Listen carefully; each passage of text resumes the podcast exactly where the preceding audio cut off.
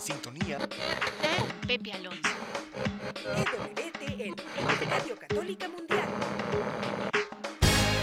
Ya no muevas ese dial. Estás en sintonía. En sintonía. Con Pepe Alonso. En vivo desde los estudios de Radio Católica Mundial en Miami, Florida. Y ahora queda con ustedes Pepe Alonso. Hola mi querida familia de Radio Católica Mundial y tantas estaciones que están unidas con nosotros afiliadas en este momento. Un saludo en el nombre de nuestro Señor. Bueno, pues sin más dilación nos vamos rápidamente hasta ese queridísimo país, Colombia, concretamente a su capital, Bogotá, donde tengo el gusto de tener nuevamente con nosotros a mi hermano en Cristo y amigo Diego Arango. Diego, ¿qué tal? Gracias por estar con nosotros aquí en Radio Católica Mundial. Gracias Pepe, igualmente para ti un abrazo muy cariñoso, igualmente a toda esta gran audiencia de Radio Católica Mundial y al equipo de trabajo que te acompaña. Eh, Diego, como hace un buen tiempo que no te tenía por acá, te hago una pregunta. ¿Qué tal? ¿Cómo estás tú? ¿Cómo está la familia? ¿Cómo va tu trabajo? Bueno, bien, gracias a Dios, eh, nuestro país pues siempre pasando por momentos bastante difíciles, eh, viendo cómo re, este nuevo gobierno que apenas lleva seis meses comienza a acomodarse un poco en relación a las reformas y cambios que está presentando ante el Congreso, que son sumamente digamos, preocupantes para lo que es la estabilidad presente y futura de nuestro país, porque son reformas a la salud, reformas a la justicia, reformas a la política y, en fin, eh, a la, al campo energético, cosas que desde luego pues nos preocupan mucho porque vemos que los planteamientos de golpe no eh, obedecen a lo que son las realidades del mundo actual, ¿no? Entonces eh, se está analizando muchísimo. Ayer hubo una marcha de protesta sumamente grande eh, en contra del gobierno eh, actual y antier el gobierno mismo, el presidente Petro, eh, promovió otra marcha para que le apoyaran sus reformas, la cual fue bastante lánguida en comparación de lo que fue la marcha de allá y los índices de popularidad pues están siendo sumamente bajos ya eh, solamente una aceptación del 36% y en diferentes eh, encuestas muy serias y muy bien tomadas, pues la gente ve que su situación económica eh, está desmejorando de una forma significativa, 75-80% de las personas están en ese asunto. Así que te cuento, personalmente bien, la familia bien y, y bueno, pues ahí vamos, Pepe. Oye, volviendo al caso de lo que nos comentas de Colombia, es, es paradójico eh, que esto ha pasado en muchos de nuestros países de Latinoamérica, por no decir en Europa también, pero bueno, vamos a hablar de Latinoamérica, por ejemplo, en mi México, ¿no? El presidente que tenemos actualmente fue elegido, fue elegido legítimamente, bueno, legítimamente dentro de lo que cabe en nuestros países latinos llamar legítimamente, ¿no? Igual que lo fue el actual presidente de Colombia, lo ha sido el de, el de Chile, etcétera. Y sin embargo, después de unos meses, la gente está desilusionada, la gente está, como tú lo mencionas, pues ya haciendo manifestaciones eh, eh, protestando como ven venir las cosas. Pero yo me pregunto, bueno, pero ¿por qué lo eligieron? ¿No, te parece? Claro, yo entiendo que hay todo un proceso de lavado de cerebro, en fin, que hay muchas de estas elecciones, no digo que sea la de Colombia, pero hay muchas de estas elecciones donde no es exactamente exacto lo que, lo que dicen que se votó como se votó, ¿no? Pero el caso es que la gente, la gente, una gran parte de nuestros pueblos han votado, Diego, y es lo que a mí me sorprende si realmente estamos viendo que estos países nuestros, estos gobiernos socialistas, comunistas, eh, como le quieran llamar, a la larga pues nos van a traer eh, malestar, nos van a traer decepción, nos van a traer medidas que son contra el pueblo. ¿Cómo es posible que entonces votamos y después nos quejamos? ¿No te parece paradójico? Mira, Pepe, eh, creo que apuntas muy bien realmente la observación al respecto. Eh, la mayoría de los gobiernos y en los países latinoamericanos donde estamos apenas en la construcción de una democracia eh, mm. que sea mucho más sólida, más participativa, que el beneficio social eh, sea mayor, que la economía tenga una mejor redistribución, porque es que acuérdate que nosotros venimos de colonias, ¿no? Colonias en donde los señores feudales eran quienes manejaban no solamente las tierras, sino la economía y manejaban también la política. A partir de la era republicana comienza esto a tomar un mayor cuerpo y apenas llevamos 200 años de historia y esto pues obviamente es lo que ha pasado. Entonces, en los gobiernos democráticos, en el caso de Colombia, que ha sido un país muy estable democráticamente, eh, la gente pues también ha sentido fatiga de los partidos tradicionales y fatiga del esquema político porque no lo entienden y porque además la cultura en el orden político ha sido rezagada, no ha sido de las cosas importantes a la juventud. Entonces, ¿qué pasa? Surge después de, de la, del caso cubano en 1959 y de ahí para adelante, la, esta revolución entra a América Latina y comienza a entusiasmar a la gente porque le hablan muy bonito, le hablan al oído, le dicen que se necesita mejorar su condición, que el pueblo es el que tiene el poder y que no es solamente pues unas castas oligárquicas. Entonces ese ese eh, eh, concepto de lucha de clases va calando en las personas y hoy en día una juventud mucho más rebelde que accede más, accede más a la información y las redes mismas digitales lo hacen. En el caso colombiano, por ejemplo, una eh, permeabilización muy fuerte eh, sobre los eh, diferentes sindicatos de la educación y también de los trabajadores, pero principalmente educación. Entonces los maestros comenzaron a adoctrinar a los chicos desde temprana edad y comenzaron a decirles que el sistema político que se tenía pues era lo que estaba causando toda esa serie de problemas. Cuando el muchacho llega y ve que en la casa hay problemas, que el papá está sin trabajo o con alguna cuestión, le echa la culpa al gobierno. Entonces, esto es lo que ha sucedido. Aquí hay mucha gente arrepentida de la votación que le dieron al actual presidente Petro. Hay gente que dice cómo yo cometí este error tan tremendo cuando se está dando cuenta que los cambios que pretende hacer van a ser unos cambios nefastos si es que verdaderamente se logra. El hombre ha sido hábil, ha sido astuto, pero tiene una mentalidad todavía de guerrillero. Él piensa, eh, él piensa, eh, digamos, tiene una dicotomía en este en este aspecto.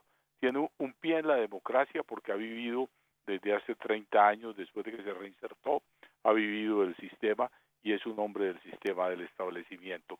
Pero el otro pie lo tiene en ese sentimiento de rebeldía que a los 16, 17 años lo metió a él al M19 y comenzó a hacer secuestros, eh, extorsiones, eh, atentados, toda esa serie de cosas. Entonces él cree que es levantando el pueblo. Ese es más o menos, y eso mismo se replica en países que venimos en ejemplo como lo de Venezuela y países, tu país en México, que pues no ha sido tan duro en esta forma, pero igualmente un demagogo y tipos que le hablan muy bonito a la gente, pero finalmente son ineptos para el ejercicio de la política y especialmente de gobierno. Eso está pasando. Esa es la, esa es la realidad, eh, Diego. Bueno, ojalá, como dicen, cuando vemos las barbas del vecino a remojar, pongamos las nuestras, cuando vemos las barbas del vecino cortar, poner a remojar, ¿no? Y esperamos que en una próxima elección, por logre, se logre revertir el error que hemos cometido, Diego. Pero mira, cambiando de tema, eh, vamos a, un tema que creo que es muy positivo, que es eh, ese llamado que tenemos todos a algo diferente. Y no hablo de estoy, no estoy hablando de política, vamos a explicar a qué nos llama, pues, eh, Dios a cada uno de nosotros los bautizados. Yo digo en general a toda la humanidad. ¿Y qué te parece si para escuchar de ese tema primero arrancamos con un tema musical que nos va a llevar Celinés? ¿Te parece, Diego? Me parece excelente. Listo, entonces escuchemos el tema musical. Ponga atención a Salines porque ese va a ser el tema que vamos a desarrollar de aquí en adelante con nuestro hermano Diego. Adelante, Salines.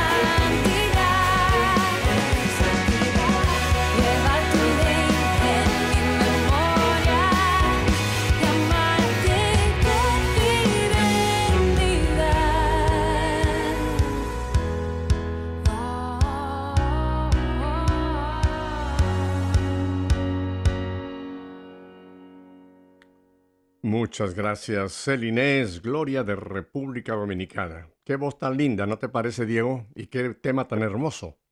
Hermosísimo, de verdad, muy inspirador. Ese es el punto clave eh, que muchos cristianos y católicos, por supuesto, eh, como que no acaban de captar, Diego, ese llamado que tenemos a lo que ha dicho Celinés, la santidad. Mira, ya desde el Antiguo Testamento, ya por el libro del Levítico, eh, capítulo 11, versículo 45, si no me equivoco, ya nos dice la palabra de Dios, sean santos porque yo soy santo. Y después eh, lo repite el Nuevo Testamento en varias ocasiones, pero también la primera carta de Pedro, ahí en el primer capítulo, capítulo 1, 16, ser santos. Diego, ese es un llamado que tenemos todos los bautizados, pero la gente confunde este llamado con, nuestra tradición de que vamos a las iglesias antiguamente, sobre todo que teníamos tantos santos, entrabas tú a una iglesia y tenías sobre todo a los costados, pues a, a, San Francisco, a Santa Clara, a San, en fin, toda esa colección de santos. Y mucha de, mucha de la gente nuestra, de nuestro pueblo de Dios, piensa que esos son los santos y que, bueno, a mí me toca ser una buena gente, pero eso de santos se lo dejo a otros. ¿No crees que eh, eh, esa es una visión muy corta, ese llamado pensando que son para unos cuantos exclusivos, Diego? Bueno, Pepe, mira, este es un tema muy interesante, es un tema que me ha movido mucho a investigar, a averiguar y colocar, porque de todas maneras también tengo un compromiso de fe muy profundo con una persona que luego hablaremos sobre él, que va eh, camino a la santidad, eh, dando los primeros pasos. Pero bueno, el, el, Papa Francisco, pues tú debes conocer muy bien la exhortación eh, apostólica Gaudete Exultate, que habla sobre el llamado a la santidad, pero en el, en el, mundo actual. Esa es la parte que realmente a mí me interesa, eh, Pepe, porque yo creo que los santos de la antigüedad nos han aportado muchísimo, son ejemplos de vida que todos nosotros desde el colegio comenzamos a recibir nuestros abuelos, nuestros padres, nuestros tíos y tías, nos hablaban de todos estos santos en los colegios también, los que estudiamos en colegios católicos, nos decían las virtudes que estas personas podían llegar a tener. Pero a veces no entendíamos mucho porque el mundo en que ellos vivieron dista tanto de lo que es el mundo que actualmente nosotros estamos viviendo. Estamos en un mundo digital, en un mundo con comunicación en línea, en un mundo en donde el dinero, la empresa, la participación, el éxito, la fama, está a la mano de todo el mundo. En aquella época la fama era muy difícil porque, imagínate, las comunicaciones eran demasiado limitadas. Entonces, tú que has leído de golpe esta exhortación apostólica que es estupenda, eh, hay una parte que a mí me llama mucho la atención que el Papa Francisco le llama los santos de la puerta de al lado. A mí esto me conmovió mucho porque es el, el vecino nuestro, es el amigo, es el socio que tenemos, es la persona que está viviendo una vida de santidad y que no lo conocemos nosotros a profundidad, la forma como él está educando a sus hijos, la forma como él está viviendo su propia vida en su matrimonio con las demás personas. Mira, hay gente, Pepe, aquí en Colombia por lo menos yo conozco y en muchas otras partes del mundo, que madrugan a hacerle servicio voluntario gratuito a muchísima gente que en un silencio total y absoluto se da. Y hay personas que dedican su vida, dejan a un lado inclusive las eh, mismas mieles del poder, del dinero, de la fama, y se van dedicando a servirles. Mira que en nuestro mundo católico, Pepe, y tú lo conoces muy bien, hay artistas, cantantes que han sido famosos y que siguen siendo famosos, actores de cine, personas que de golpe uno los ve dedicados en una vida prácticamente de santidad, saliendo de una farándula que es una cuestión sumamente dura otros de la empresa. No sé si tú recuerdas un, ya es un beato, ¿no? Un argentino, Enrique Show, ya un hombre extraordinario que fue ya beatificado y fue una persona que se dedicó toda su vida a lo que era la empresa y hacer el movimiento empresarial católico Y así muchas personas que realmente se dan. Todos podemos llegar a ser santos. Ahora, los que llegan a los altares son muy poquitos. Mira que la iglesia no tiene más de diez mil santos y creo que son un poco menos eh, entre los beatos y los canonizados. Pues bien, veamos que el mundo tiene ocho mil millones de habitantes ya y si nosotros lo vemos en dos mil años de historia, no más hasta del cristianismo para acá, cuánta gente ha pasado. Entonces es minúsculo realmente el número de santos que nuestra iglesia pueda llegar llevar a los altares. Es muy reconocido. ¿Ves? Es cierto. Ese es más o menos el camino o la opinión en general que yo tengo sobre esta santidad que es muy importante, Pepe. Claro. Pero yo creo que, yo creo que eh, ya en el cielo, Diego, hay eh, millones, sino que hay billones también de santos, porque recordemos que ya los que están en la presencia de Dios, por el simple hecho de estar en esa presencia del santo de los santos, ya son santos. O sea, todo lo que hay en el cielo es santo.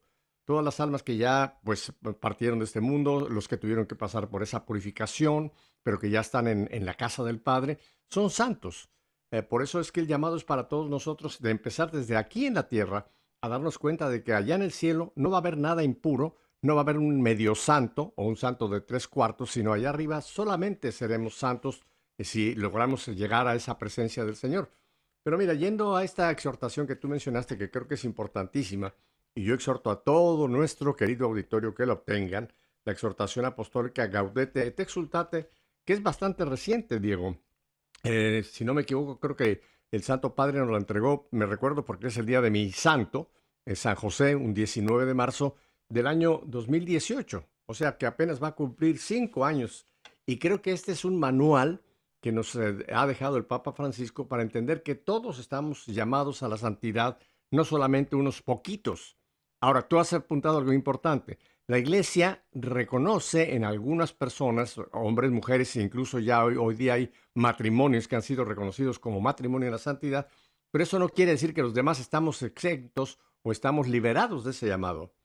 Mira, eh, en el número 10, y lo tengo aquí presente, lo voy a leer, lo que nos dice esta exhortación apostólica, dice, eh, todo esto es importante, sin embargo, lo que quisiera recalcar con esta exhortación es sobre todo el llamado a la santidad que el Señor hace a cada uno de nosotros. Es llamado que te dirige también a ti. Y es la cita que mencioné al principio, sed santos como yo soy santo. Y continúa en este número 10 diciendo, el Concilio Vaticano II lo destacó con fuerza. Todos los fieles cristianos de cualquier condición y estado fortalecidos con tantos y tan poderosos medios de salvación, son llamados por el Señor, cada uno por su camino a la perfección de aquella santidad con la que es perfecto el mismo Padre. Y empezando número 11, dice, cada uno por su camino. Quiere decir que el llamado a la santidad, por ejemplo, a un ama de casa va a ser como ama de casa, a ti como un profesional, como profesional, a un sacerdote como sacerdote, a un artista como artista, o sea, el Señor nos quiere sacar de nuestra realidad y llevarnos a un monasterio o a un convento para que ahí empecemos a tratar de entrar en este camino de santidad. Esa es nuestra realidad diaria, Diego, en nuestra vida actual, en lo que estamos. Ahí es donde el Señor quiere que nos demos cuenta que ahí está el llamado a la santidad, ¿no te parece? Sí, mira, yo creo que esto que tú estás diciendo realmente de ese fuerte llamado a la santidad, es algo que ha comenzado a penetrar muchísimo en más gente de lo que nosotros nos podemos llegar a imaginar. A mí que me tocó pues eh, conocer y durante eh, digamos casi 20 años estuve dedicado pues a una causa importante de promover nuestra fe católica a través de medios de comunicación eh, porque la verdad es que yo creería que si San Pablo hubiese sido en estas épocas sería un gran empresario de los medios de comunicación, porque la labor de, ese apóstol fue esa, comunicar, y ese hombre se iba por todos los lugares de las distintas provincias del Imperio Romano a, predicar, a decirle a la gente, a colocarle. Imagínate tú un San Pablo en este momento con un canal de televisión, con un, eh, con un portal en Internet, wow, sería, espectacular, ¿no? Entonces, mira, eh, yo ahí conocí mucha gente y conocí gente eh, muy humilde. Eh, por ejemplo, te hablo de un, de un morenito, un negrito, para decirlo así, en esa forma que es latonero, ¿ya? O sea que él arregla los golpes de los carros y los pinta. Todavía trabaja en eso. Él dice que él siente un llamado de la Santísima Virgen y uno habla con este hombre tan humilde, tan sencillo, pero a su vez tan grandioso. Y él no le pide nada a nadie, sencillamente él va comunicando a la gente y sigue su trabajo y él va llamando y se mete con gente muy importante, inclusive presidentes de la República de Colombia lo han atendido y le han escuchado. Es un hombre muy interesante, vive todavía, tendrá por ahí unos 50 años aproximadamente. Bueno, así como él, hay mujeres, hay personas. Pero te quiero contar de golpe una pequeña historia, pero muy interesante, en que una vez siendo, estando yo pues en el canal, llegó aquí a Colombia un hombre que me impresionó mucho su figura y su forma de hablar, y me le dijeron, era un norteamericano, me dijeron, mire, este hombre llega, es un tipo que está predicando la palabra, y me fui yo a uno de los clubes más importantes de Bogotá, que se llama el Country Club, y ahí vi yo un hombre que me pareció maravilloso de entrada, pero lo que me llamó más la atención, más aún que sus propias palabras, que tenían una gran sinceridad y profundidad, era su mirada, era la forma como él verdaderamente, yo decía, mm. este hombre de verdad tiene algo importante. Y nos hicimos bastante amigos, bastante amigos. Y él me contó su historia y me dijo pues que eh, él eh, había sido pues un ejecutivo corporativo eh, de diferentes empresas grandes como AstraZeneca, Cargill Macmillan, director general del Fondo Monetario Internacional, en mm. fin, cosas así por el estilo y luego pues de, colaboró con el gobierno americano en proyectos de, de revitalizar la industria en Egipto, en Asia, en Medio Oriente, en fin, un hombre pues muy interesante, te hablo de John Rick Miller. Ese hombre murió ya hace unos eh, siete años aproximadamente, en 2015, ya va a ser eh, ocho años ahora pues en, eh, en, mayo. Y este hombre comenzó a hacer una misión sorprendente que yo me quedé aterrado, gracias a que también a los medios de comunicación, a la interrelación y la intercomunicación que tuvo en diferentes lugares del mundo. Él vivía en Londres, nació en Nueva York y murió en Miami. Te voy a detener eh, aquí, Diego, para que hablemos largo de precisamente este hombre que ya mencionaste. Tenemos que ir ahora a un breve corte de identificación de, de planta, así que no cambie de dial, como nos ha dicho Pedro, porque les va a interesar muchísimo lo que ya nos empezó a esbozar nuestro querido hermano Diego. Volvemos enseguida.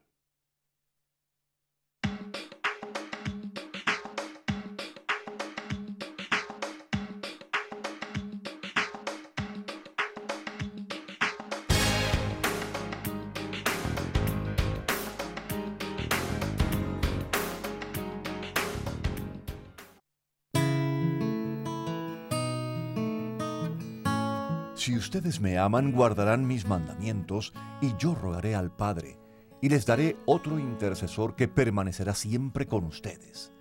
Este es el Espíritu de verdad que el mundo no puede recibir porque no lo ve ni lo conoce. Pero ustedes lo conocen porque Él permanece con ustedes y estará en ustedes.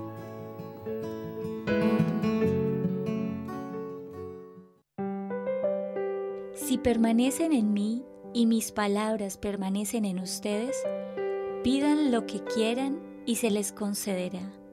Juan 15:7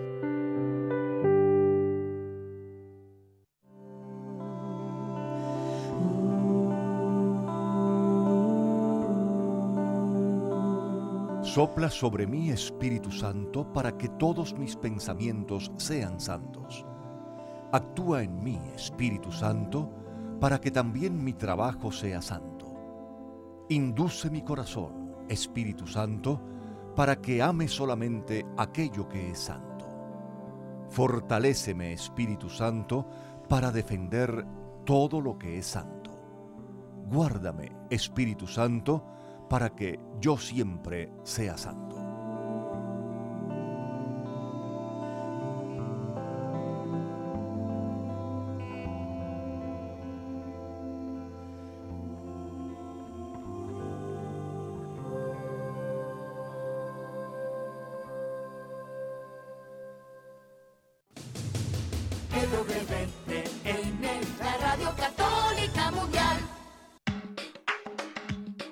Pues estamos en Bogotá, Colombia, compartiendo con nuestro querido hermano en Cristo, Diego Arango.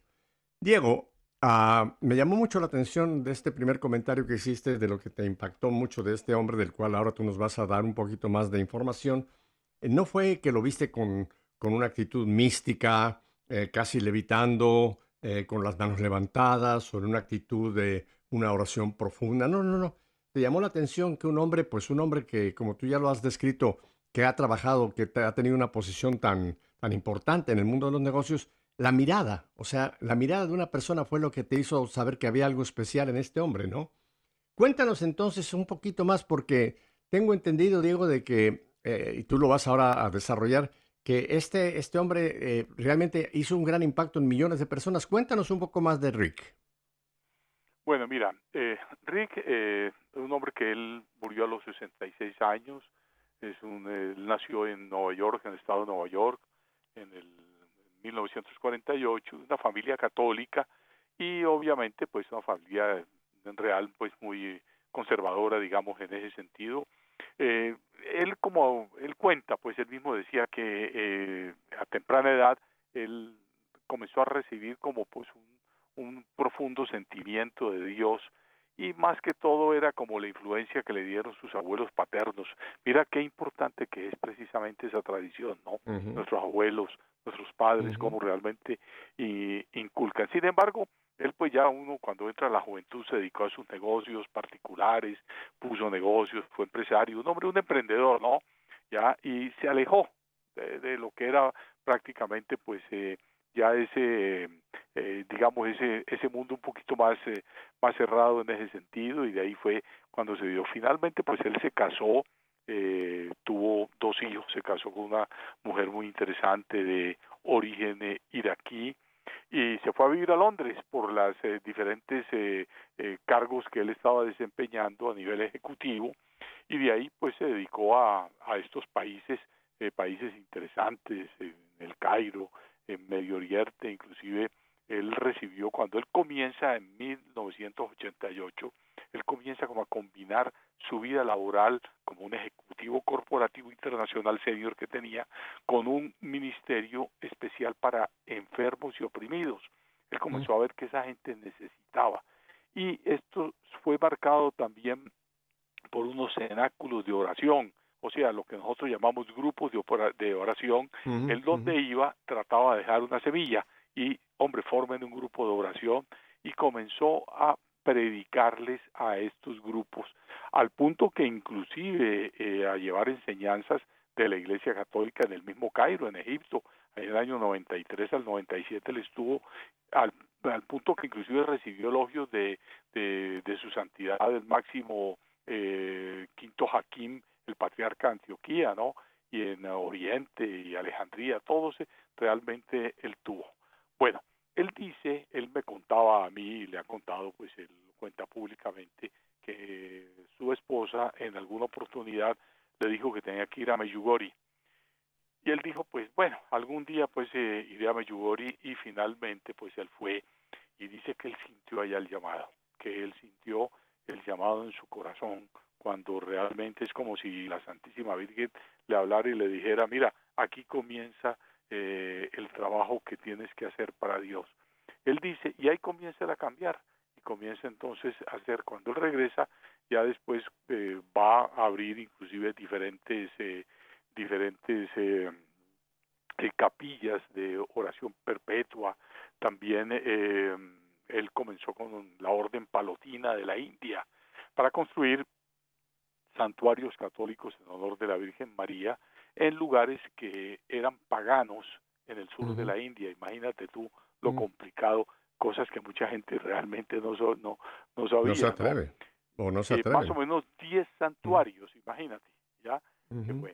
en 2000, en 2007 él viene a Colombia y él dice que llegando a Colombia eh, también siente la segunda inspiración que dice aquí comenzarás tu obra, eh, tu visión, ya y él ahí comienza.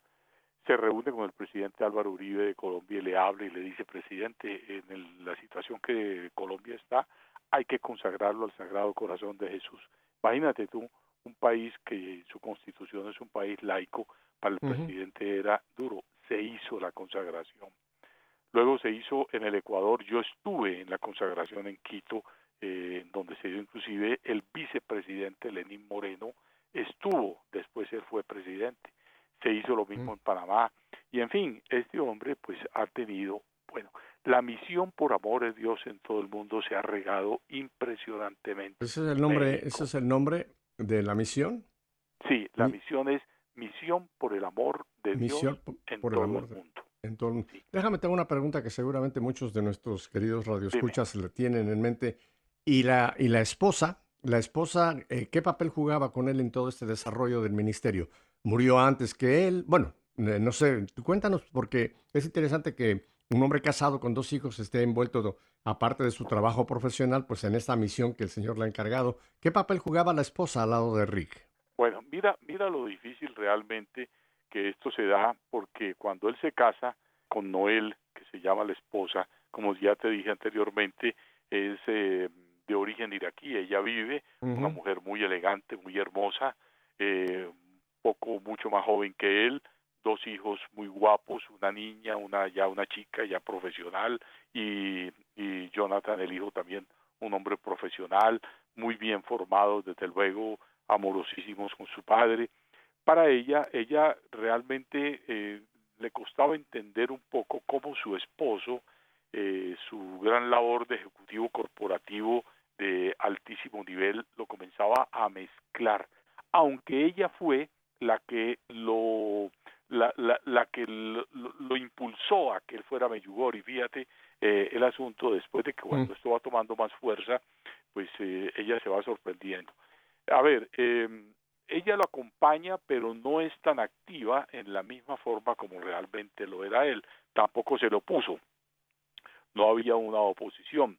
Cuando Rick, que en este momento está en camino de, de, santidad, porque ya se abrió la causa de él, eh, pues es muy duro para, para la esposa decir, oye, ¿cómo así? Yo nunca me imaginé que, que, yo me iba a casar con una persona que va a ser santo. O sea, es algo que, que, que, realmente uno en el mundo actual... ¿Vive, vive aún la esposa?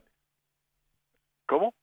¿Vive, aún, aún vive la esposa de Rick? Sí, sí, sí, cómo no, ella vive, ella vive en Londres, eh, donde ellos vivieron por muchos años, los hijos también viven allá en Londres, y como te digo, ellos están enterados de todo el proceso que se está dando, obviamente pues ellos guardan una gran prudencia, eh, y se sienten admirados, ¿no? Porque pues para los hijos es, eh, imagínate tú que a ti te digan, Pepe, o a cualquier persona que nos escucha, oye, es que se está trabajando para que tu papá sea un santo de la iglesia. Oye, yo creo que, que, a uno le daría, es más, si le dicen la mamá, hasta de golpe uno lo cree más. Sí. Sí, sí, sí. Pero mira, te, hice la pregunta porque yo conozco muchos casos, de hecho, en el caso mío personal, eh, mi esposa Viri, que ya va a cumplir eh, para seis años que está en el cielo, eh, ella desde el momento en que el Señor me hizo un llamado muy fuerte a, participar sobre todo en los medios de comunicación, aquí en WTN, Radio Católica Mundial, etc., Viri rara vez apareció conmigo, pero ella me apoyaba enormemente. O sea, yo entiendo perfectamente que puede haber un llamado que el hombre tiene y atrás, atrás está la mujer que quizá no va a, ir en el, en, el mismo, en el mismo ministerio que el hombre. Hay parejas que sí, que trabajan eh, juntos, hombre y mujer, pero yo conozco muchos, incluso mujeres, que están muy activas y el marido no está en la misma, digamos, dimensión y sin embargo esto no crea una tensión entre ellos, sino se apoyan. O sea, que creo que este es un buen ejemplo el que tú nos das de Rick, ¿no? Como él envuelto en esta misión y sin embargo la esposa eh, pues guardaba un papel no a la misma a la misma intensidad que él, pero sí atrás de él. Creo que esto es importante recalcarlo, Diego.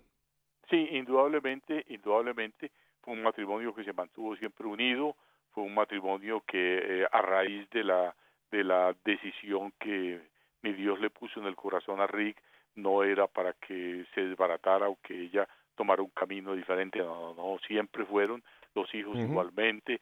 La madre, tuve la oportunidad recientemente que estuve en Miami de conocer a la señora madre, una mujer encantadora, imagínate que es una mujer de 97 años. Una chavalita. En, en, en Puerto Lucie, ahí en de, a dos horas de Miami. Ajá. En la Florida. Óyeme, qué mujer tan encantadora, qué sentido del humor.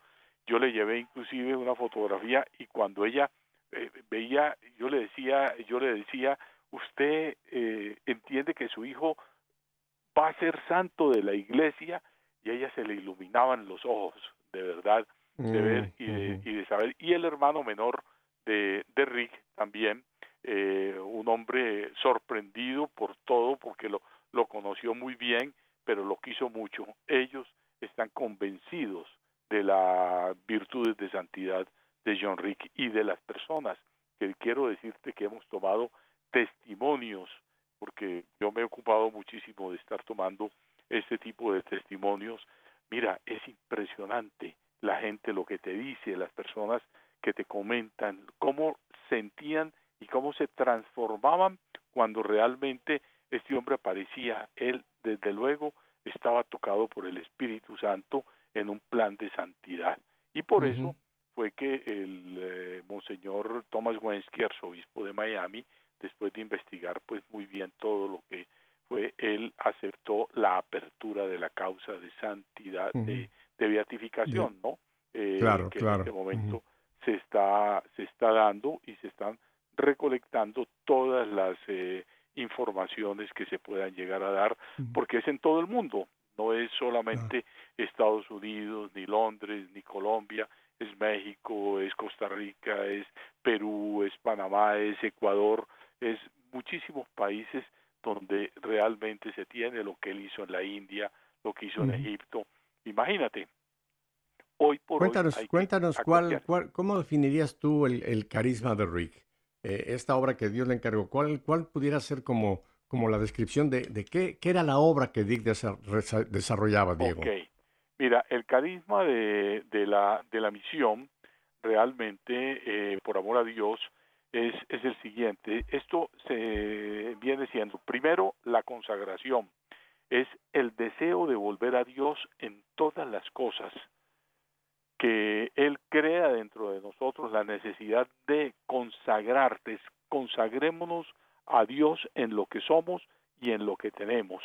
Esto es hacer una alianza, era lo que Él decía eh, cada vez que Él se presentaba públicamente ante cientos y miles de personas que lo escucharon, ya en, en ese sentido, es aceptar la voluntad de Dios en nuestras vidas. Ese es el primero. El segundo es la metanoia, que es, eh, a ver, hablándolo más, eh, mm, más líquidamente, es el cambio personal que cada uno debemos hacer por medio de la gracia que el Señor derrama en nuestros corazones y eso se hace a través de la consagración. Fíjate lo bien hilado que está. Uno se consagra y después realmente tengo un cambio personal. Entonces decidimos de dejar de ofender a Dios en las cosas, morir a nosotros mismos y hacer que realmente Dios actúe en nosotros y no hacer cosas que ofendan a Dios. Mira que cuando esto él se lo decía inclusive a gobernantes y personas es muy duro.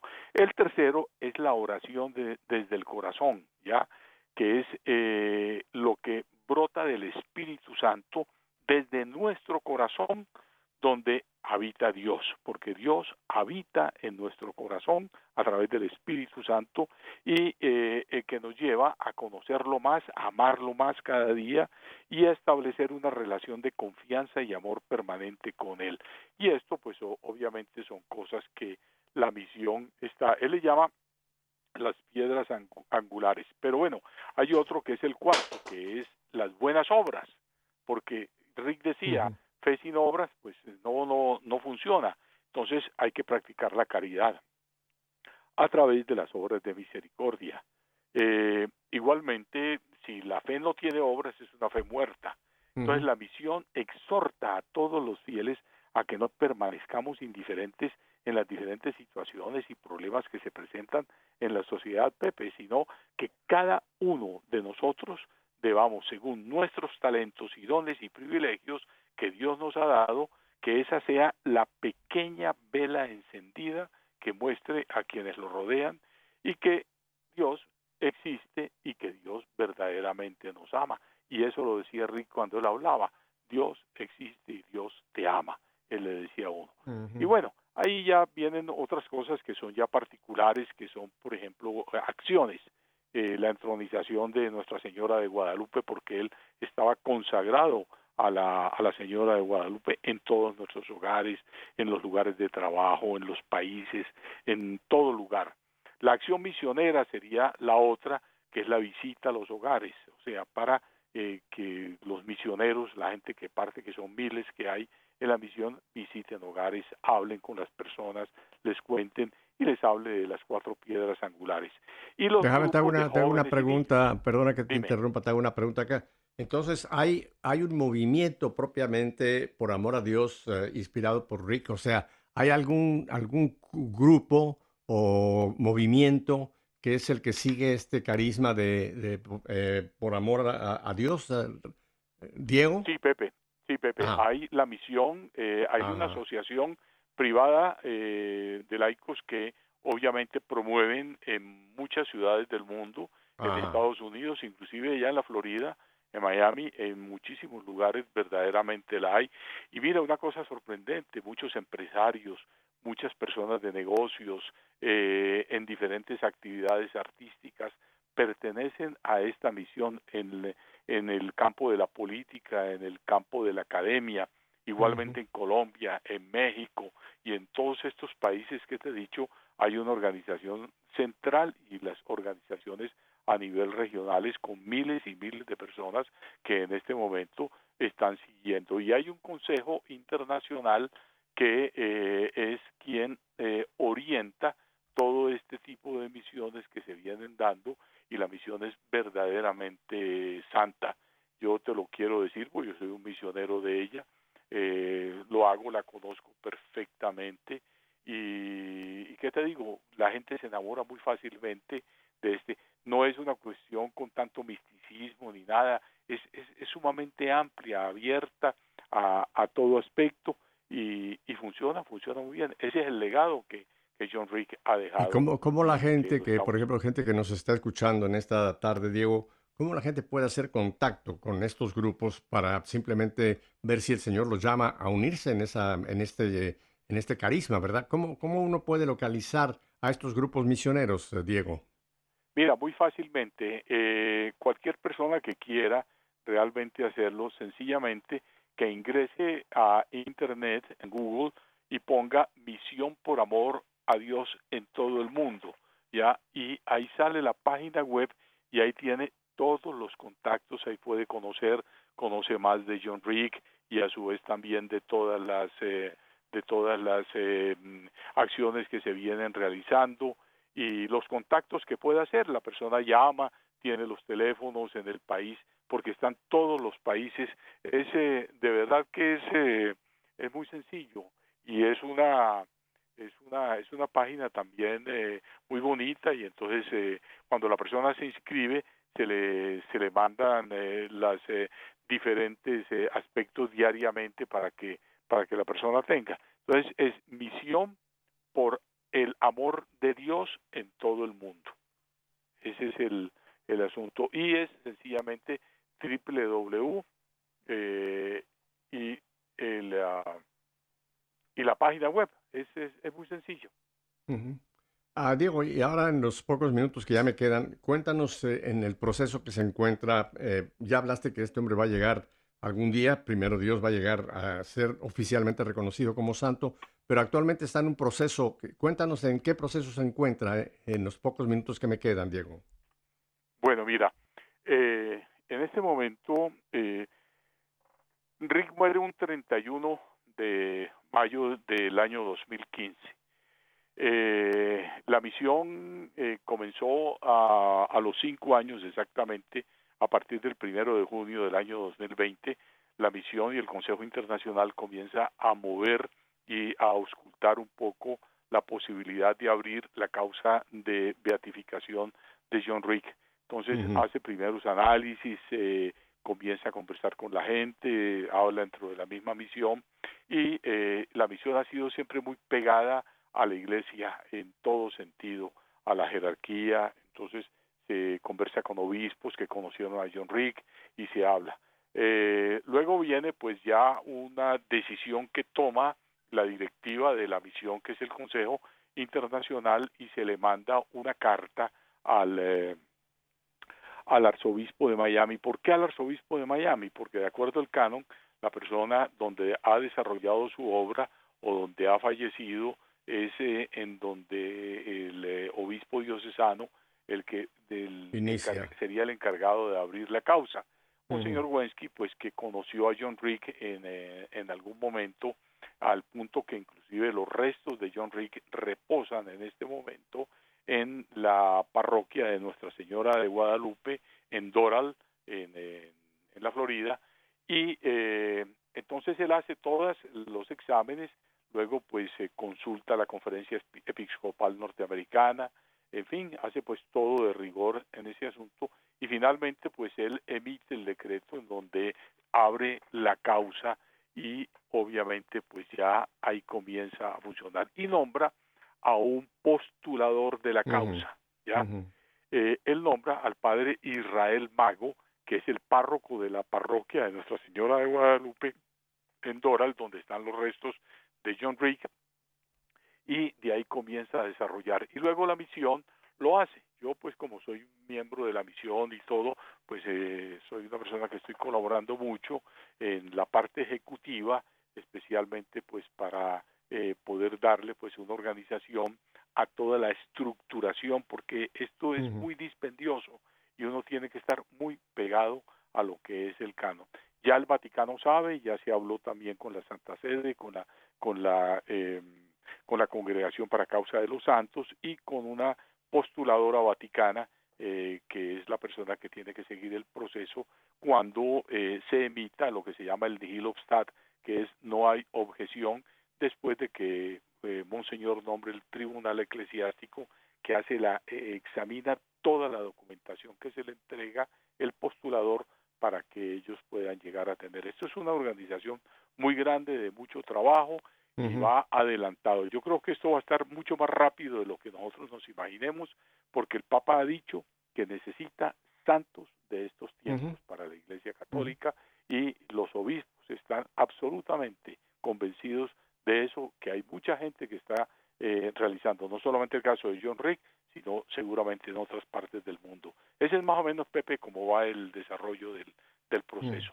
Ya él, en este momento, el siervo de Dios, pasa después una vez eh, Vaticano emita el Vigilobstat en, eh, en la Santa Sede, entonces pasa a ser venerable y de ahí sigue el paso de beatificación y posteriormente el de canonización, si así lo considera la Santa Iglesia. El Papa es el único que es el que da la última palabra. Correcto.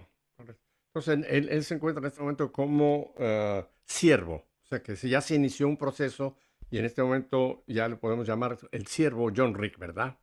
Sí, como no, claro, claro, sí, indudablemente, indudablemente. Es, es, es como el, el primer paso que realmente se da y eso ya obviamente pues toma toma cuerpo dentro del, verdadero sentido de la yo una vez sabes que mira una vez yo le pregunté a, a John Rick eh, de las muchas veces porque es que nosotros recorrimos eh, Colombia no te imaginas la cantidad de gente que salía, yo le organizaba las giras eh, aquí en las ciudades y pueblos colombianos y todo.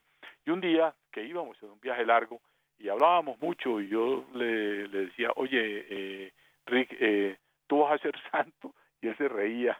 Entonces me decía, me decía, yo no puedo pensar, solo Dios es el que sabe, ya, en, ese sentido. Era un hombre de mucho humor, de, de de una paz espiritual pero profunda y además pues con, con unos dones extraordinarios que bueno, otro día hablaremos un poco más de eso. Pues te agradezco infinito que nos has eh, traído a, al conocimiento de esta situación. Ah, eh, aquí un caso, el de John Rick, pero volvemos a donde iniciamos el programa, eh, Diego. El llamado es para todos. Quizá no hagamos una obra tan grande como la que logró hacer John Rick en tantos países. Quizá un ama de casa, una, una abuelita, un pintor, un mecánico. Eh, ahí en su realidad, como nos dice este documento, que otra vez vuelvo a insistir, todo católico deberíamos tenerlo, esta exhortación apostólica Gaudete te exultate, porque ahí vamos a encontrar que el Señor me quiere santo. Hoy hemos eh, hablado de un hombre especial, una persona muy, muy llamada eh, como John Rick, pero llamados para todos nosotros. Así que Diego, yo te agradezco infinito que nos has permitido conocer más y, pues en ciertamente admirar esa obra que Dios obró a través de John Rick. Pero eh, San Diego también, San Pepe, acuérdate que nosotros tenemos también que aspirar a un día quizá no se nos reconozca públicamente, pero por lo menos que el Señor, cuando lleguemos a ese momento de, haber pasado nuestro juicio personal, podamos escuchar bienvenido a la casa del Padre. Así que Diego, no te digo adiós porque vamos a tener otro programa donde vamos a ampliar este tema. Te agradezco infinito que nos hayas compartido lo que nos has compartido hoy. Y a ustedes, mi familia, pues espero que les haya motivado. Acuérdense, sed santos como yo soy santo, porque sin santidad nadie verá al Señor. Que Dios los bendiga. Hasta la próxima semana si Dios nos concede una semanita más. Bendiciones.